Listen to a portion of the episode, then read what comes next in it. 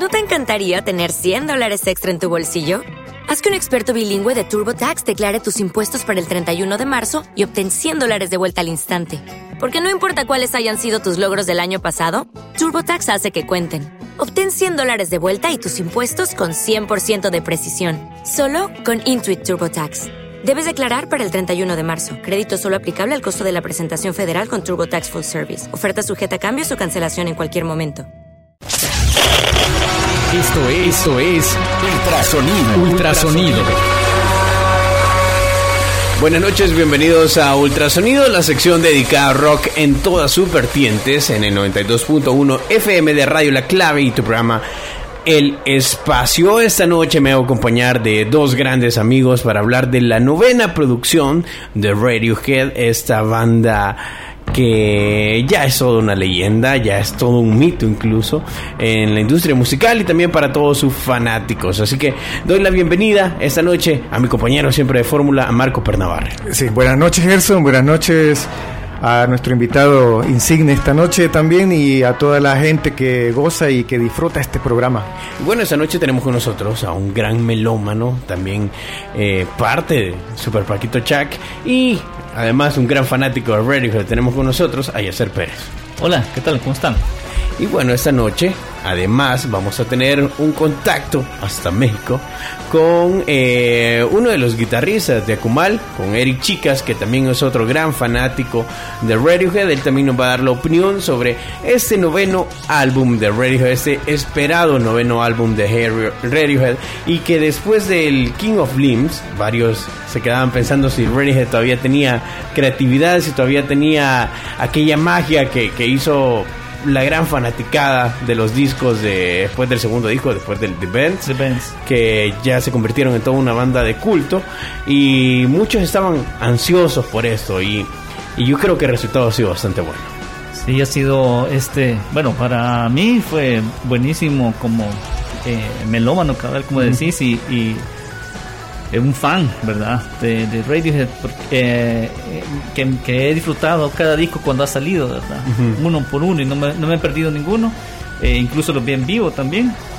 Eh, que también es otro otro feeling, otra experiencia sí, es, y es, es, de verdad es, impresionante Radiohead en vivo es un super show sí igual eh, para mí era una producción muy esperada también pensando en los saltos históricos que ha tenido Radiohead como no solamente como, como banda musical, sino también como casi destructora irreverente de ciertos movimientos en la en la historia de la música justamente. De su propio movimiento incluso. Exactamente, exactamente. Después del, eh, creo, el, el, el, The Bands, donde se dan a conocer el OK Computer, que es como el, el clímax de los finales de los noventas.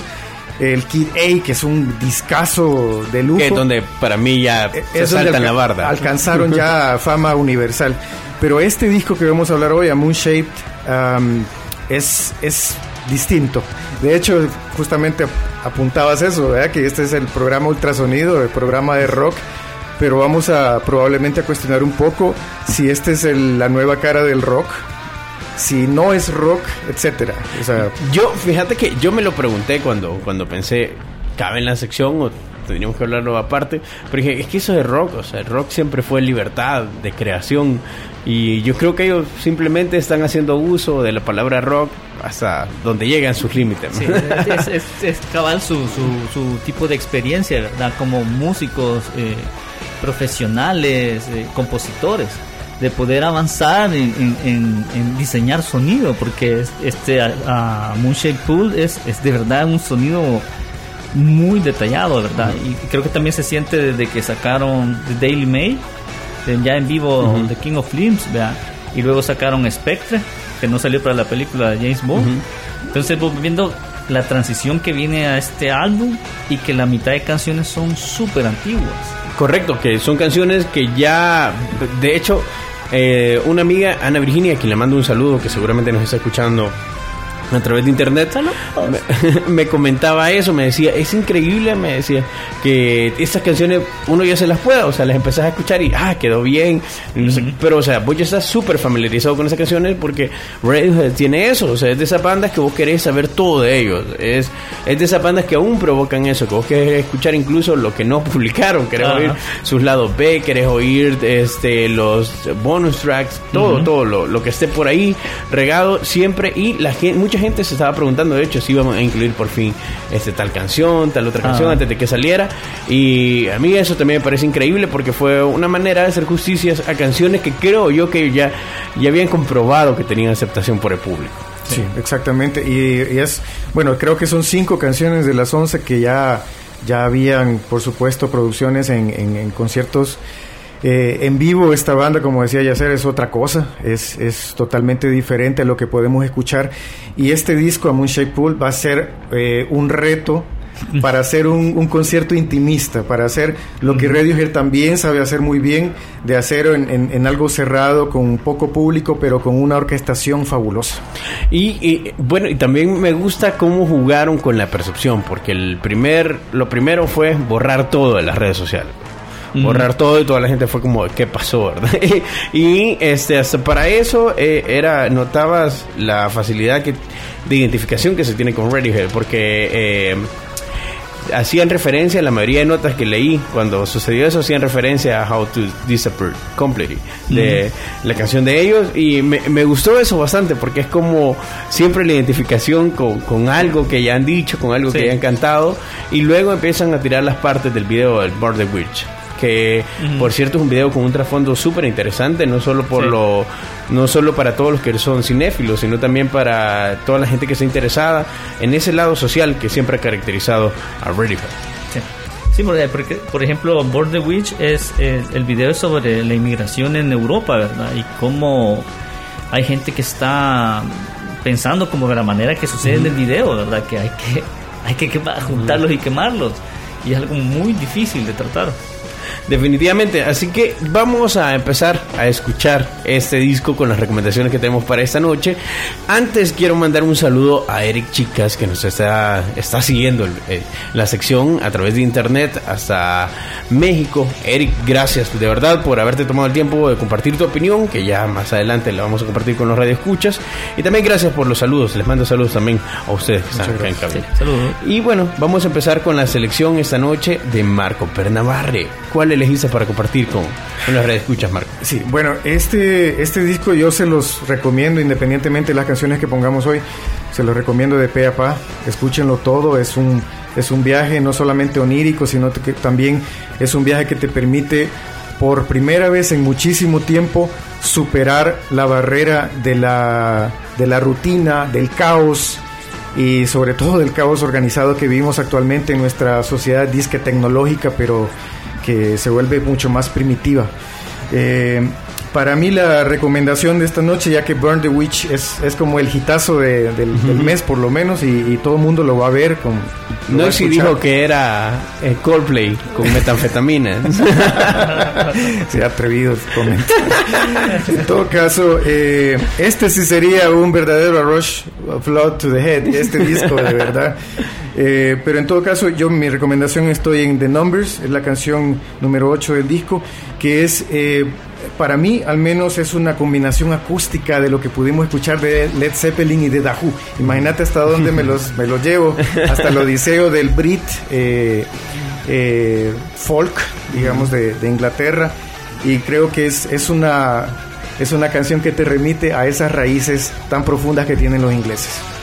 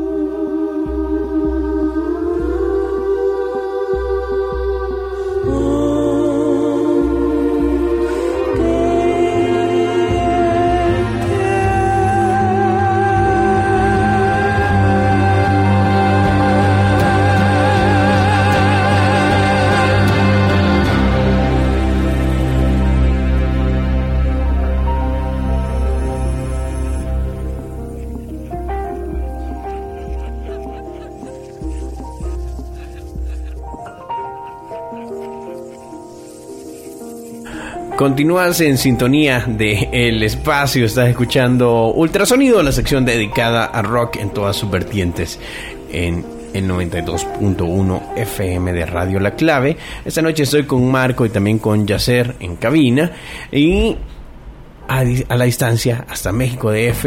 También tenemos a Eric Chicas, guitarrista de Akumal, quien en estos momentos nos va a compartir su opinión sobre A Moon Shape Pool de que es el último disco de Radiohead, el noveno disco de estudio ya de esta banda. Así que en ese momento nos va a contar Eric qué le pareció este álbum. Hola amigos del espacio, mi nombre es Eric Chicas, soy guitarrista de Akumal. Muchas gracias a Gerson Bichos por la invitación este día. Un saludo a todos en cabina. Les voy a contar un poco sobre lo que pienso del nuevo disco de Radiohead, A Moon Shaped Pool. Ya lo escuché varias veces y la mejor forma que tengo para describir su sonido es que es una canción de cuna para tristezas y miedos. Hablar de este disco no es solo hablar de música, ya que la campaña publicitaria que utilizaron fue interesante e inesperada, aún para un grupo como Radiohead que nos tiene acostumbrados a sorpresas. En un mundo lleno de excesos y un mar de información por segundo, Radiohead, para publicitar su álbum, decidió borrar todo de sus redes sociales y mantenerse callados hasta el momento de debutar su primer canción, Burn the Witch, demostrando así que a veces el ruido más fuerte viene del silencio. El disco tiene una producción impecable, a cargo del que para muchos es el sexto integrante del grupo, Nigel Goodrich, quien en su reciente entrevista comentaba que una gran parte de su alma está en el disco, ya que mientras realizaban la grabación de Amun Pool, su padre falleció. El disco está compuesto por 11 tracks, de los cuales la mayoría son canciones que ya eran conocidas de una u otra forma a través de los años, algunas con más de 20 años de existencia, como True Love Waits por lo cual muchos han pensado que este podría ser el último disco de Radiohead y es su regalo de despedida para los fans. El disco está dominado por un sonido más acústico y melancólico, que se apoya fuertemente en los arreglos orquestales de cuerdas de Johnny. las guitarras acústicas y pianos. Todo esto acompañado con pinceladas de música electrónica y guiños a diferentes géneros musicales que se ven perfectamente complementados por las melodías y emoción en la voz de Tom York. Mis cuatro tracks favoritos, sin ningún orden, son 1. Burn the Witch, el primer sencillo que salió del disco, una canción que tiene más de 10 años de existencia y que originalmente estaba dispuesta a salir en Hail to the Thief del 2003, por lo cual indudablemente, y a pesar de su nuevo arreglo de cuerdas, me remite mucho a esa época. Una entrevista con la revista Billboard, Bill Piquetu, la encargada de animación del videoclip, informó que Radiohead quería que el video representara la crisis de refugiados en Europa y toda la culpa que se le atribuye a los musulmanes y la negatividad que rodea a la política europea. El segundo de mis tracks favoritos y el track 2 del álbum Daydreaming.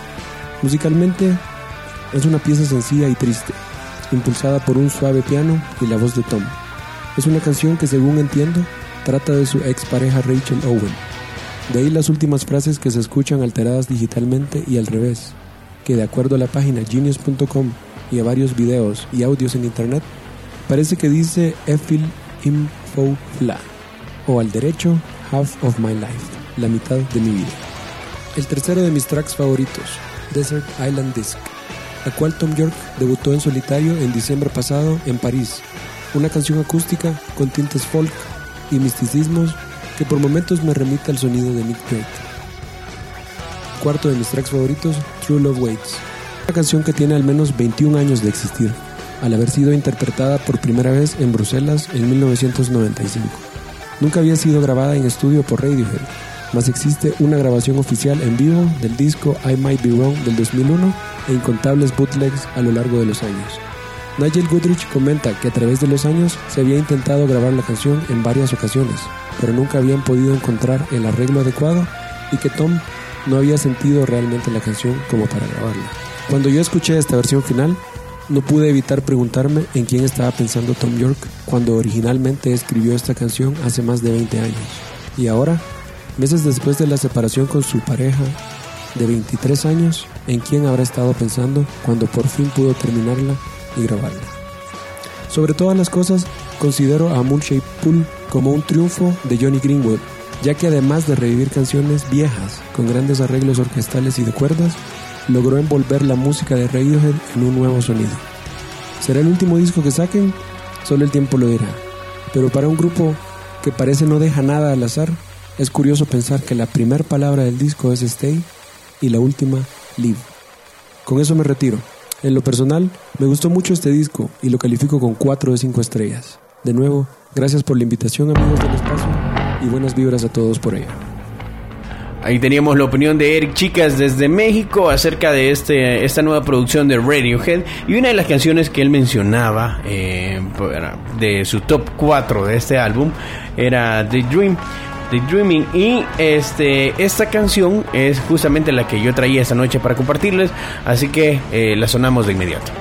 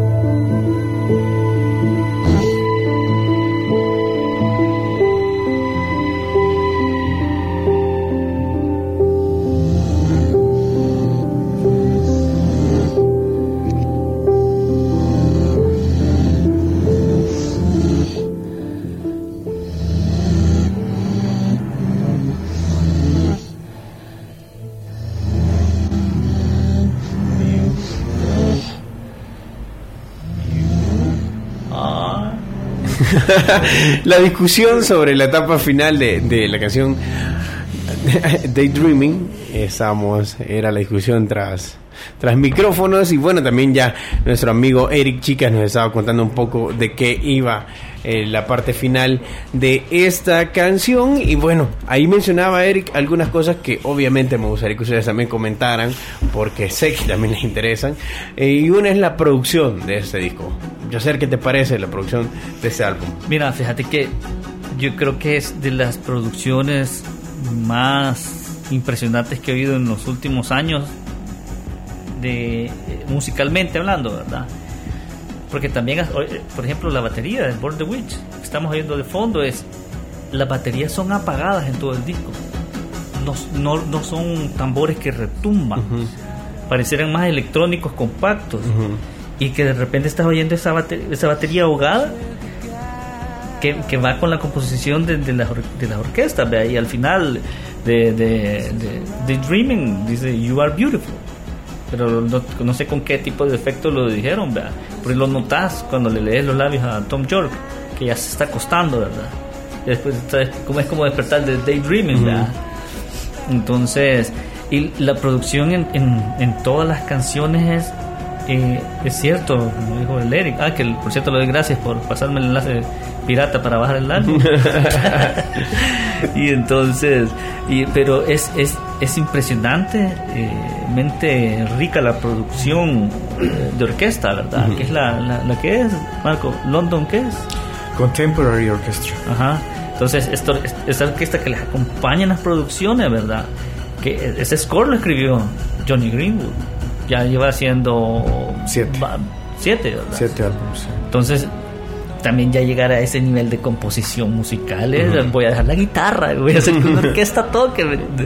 Entonces, y también, y no es solo porque yo quiero que te una orquesta, sino que es... Que tiene un sentido. Tiene un sentido, ¿verdad? Por la canción, que la discuten, la van componiendo. Por ejemplo, eso de Radiohead, que lo que te comentaba al principio, Gerson, de que Radiohead tiene eh, casi la misma cantidad de canciones que los nueve álbumes de estudio porque son un montón de B-sides que sacaban con cada single. Cada single traía a veces dos o tres B-sides. Y así, ¿verdad? Encontrás de repente EPs. Solo con el que no sacaron ningún B-side aparte fue con In Rainbows. Porque In Rainbows lo sacaron de una vez. Sacaron el disco y sacaron los B-sides en, CD. Entonces también todo ese tipo de, composiciones, ¿verdad? Porque también cuando yo me he puesto estos días a estar oyendo radio, un montón imagino que toda la gente que le canta Rey se ha vuelto a hacer lo mismo, ¿verdad? Pero entonces es interesante ir poniendo los álbumes y, ahora a King of Limbs ya le agarro el gusto. Porque Entendés el, el, punto en la evolución. Ajá, entonces es como, como que e, e, eso es lo interesante y lo bonito de la música, ¿verdad? El tipo de producciones que eh, afortunadamente Radiohead tiene eh, eso, pues. Y es interesante, no sé si eso nunca lo hemos hablado en, en la radio, pero ellos sacaron dos empresas ahorita para editar este, este disco.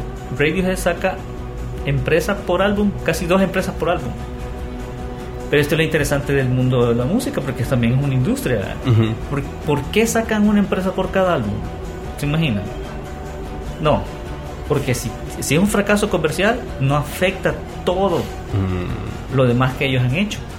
Entonces es interesante, ¿me entendés? Porque ellos ya manejan completamente. Y es una manera de darle autonomía al disco. Es decir, este que no estés como, como tan eh, amarrado al éxito comercial de...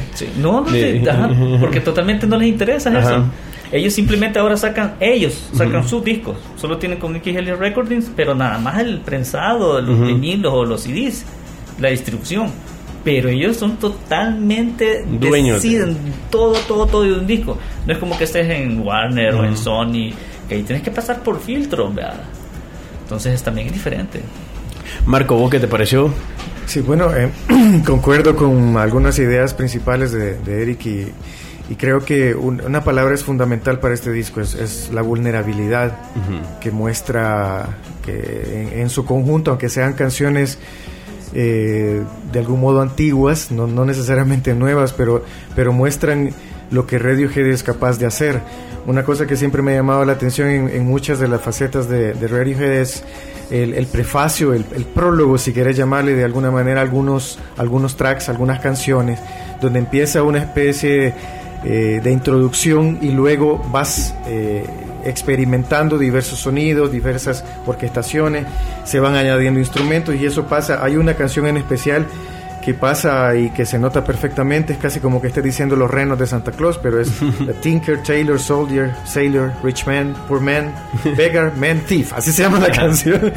Y la cuestión es que van dos minutos más o menos donde comienza eh, una, una, especie de introducción justamente y luego se van añadiendo sonidos, instrumentos, la orquesta.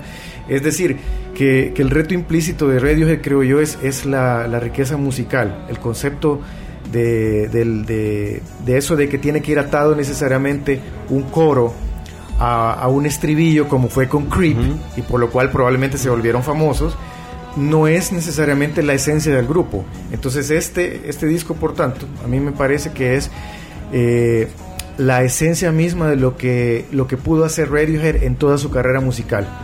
Es, es, uno, es uno ya de, los, de, de sus grandes uh -huh. discos, de sus grandes composiciones. Difícilmente lo van a poder superar ahora. Uh -huh.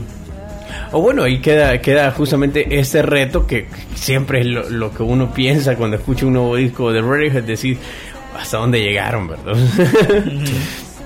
Nuevamente toparon, así que eh, vamos a continuar escuchando música. Vamos a oír en esos momentos la recomendación de Yacer. Eh, vamos a escuchar True Love Waits, que es. Eh, ¿Cuántos años tiene de editado la primera? Mira, 2003, bueno, es de 2001, creo 2001, que. ¿verdad? Creo que Son 15 años. Uh -huh.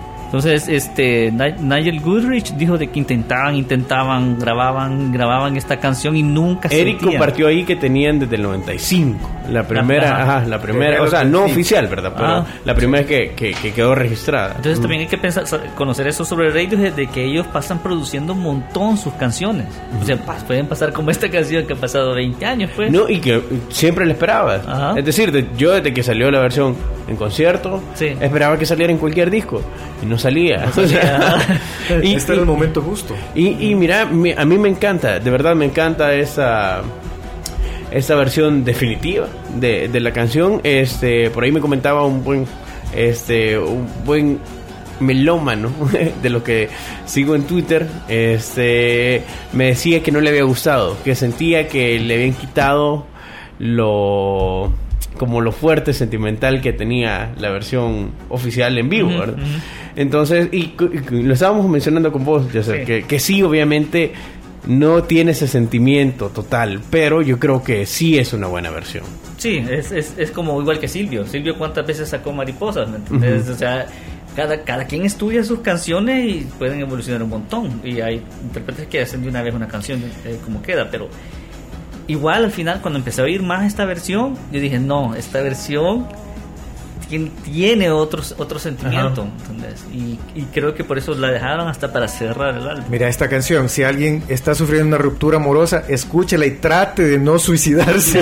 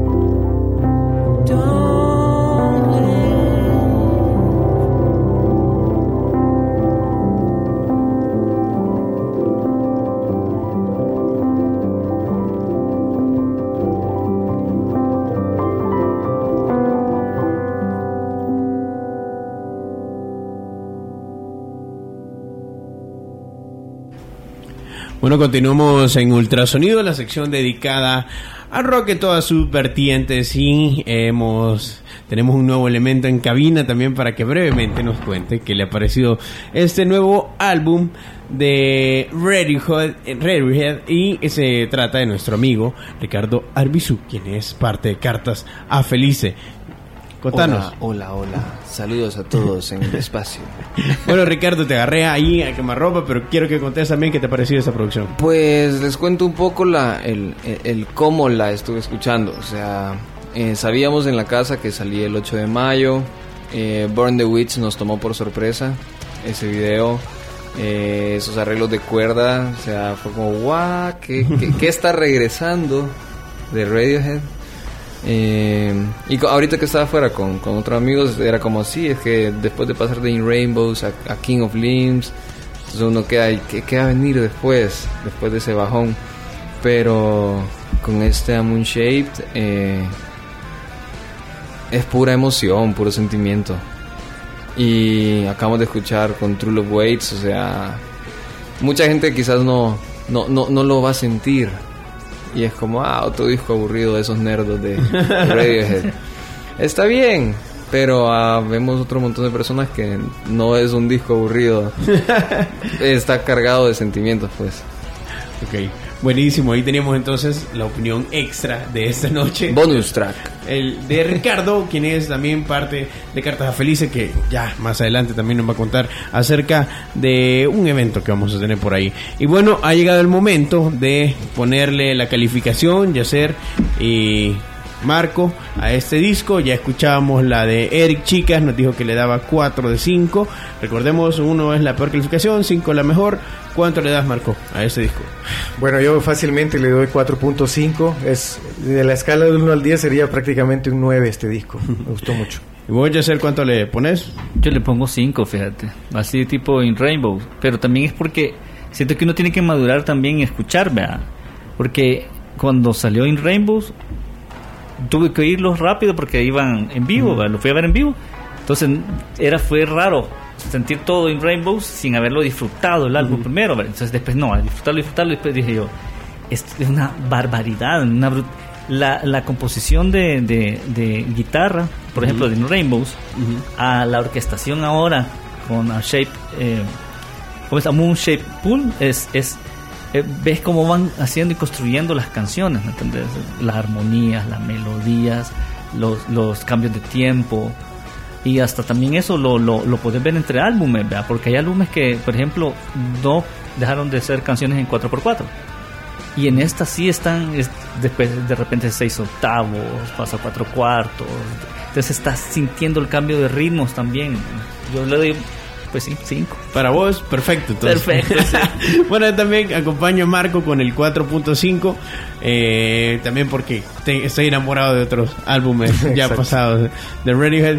¿Y vos cuánto le pondrías, Ricardo, a este disco? Del 1 al 5. Yo, yo no me siento listo. ¿No te sentís No, listo para todavía emitir para una opinión todavía. No una calificación? sí, no. Ok, bueno, entonces con esto nos quedamos en Ultrasonido.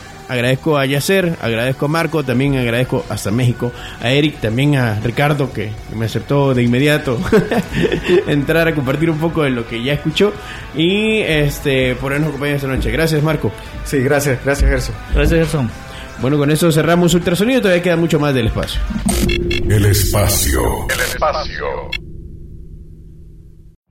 Every day, we rise, challenging ourselves to work for what we believe in. At U.S. Border Patrol, protecting our borders is more than a job, it's a calling.